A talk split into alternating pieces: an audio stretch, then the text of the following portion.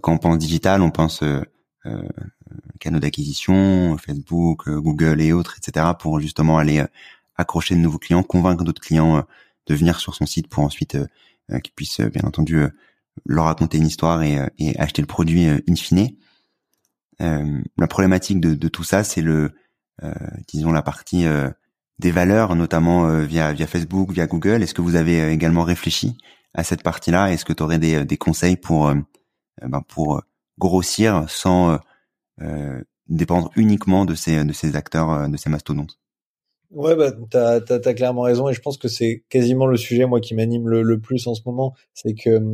au début, il y a ce côté un peu magique autour de la DNVB sur des prises de parole authentiques. Et puis c'est vrai qu'à un moment, quand on veut grandir, on devient de plus en plus euh, Facebook dépendant. Il faut, il faut, il faut le dire. Et c'est vrai que ça pose des questions euh, bah, un peu philosophiques, mais sur euh, sur l'impact autour de justement cette acquisition via Facebook qui nous pose un peu problème. Et c'est vrai que là, on est vraiment en train de nous,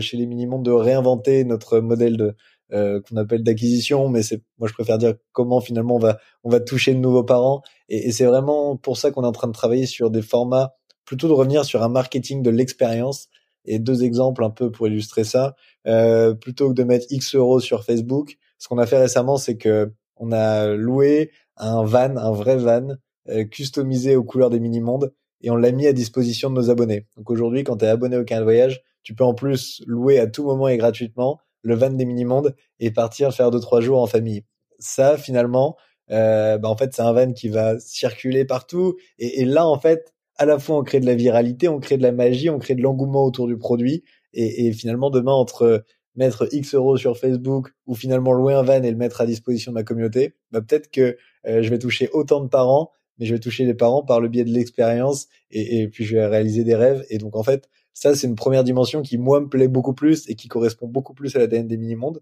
Euh, un projet numéro 2, un peu dans ce sens-là, c'est, euh, au lieu pareil d'investir sur euh, les réseaux sociaux, on va essayer d'investir sur des formats aires de jeu et de, et de créer les aires de jeu des mini-mondes où les enfants, du coup, pareil, pourront venir, pareil, gratuitement et jouer dans un grand van des mini-mondes avec un monde qui s'ouvre sous leurs yeux. Et, et pareil, c'est un nouveau moyen pour nous de nous faire connaître. Et en même temps, cette fois, on arrive pareil par le prisme de l'expérience et c'est vraiment ça qu'on a envie aujourd'hui de euh, d'insuffler sur la sur sur sur notre marque. C'est vraiment de recentrer notre marketing sur créativité, expérience, retour à la vraie vie et finalement d'être beaucoup moins dépendant, même si ça on utilisera toujours les plateformes, mais d'être de moins en moins dépendant des, des réseaux sociaux.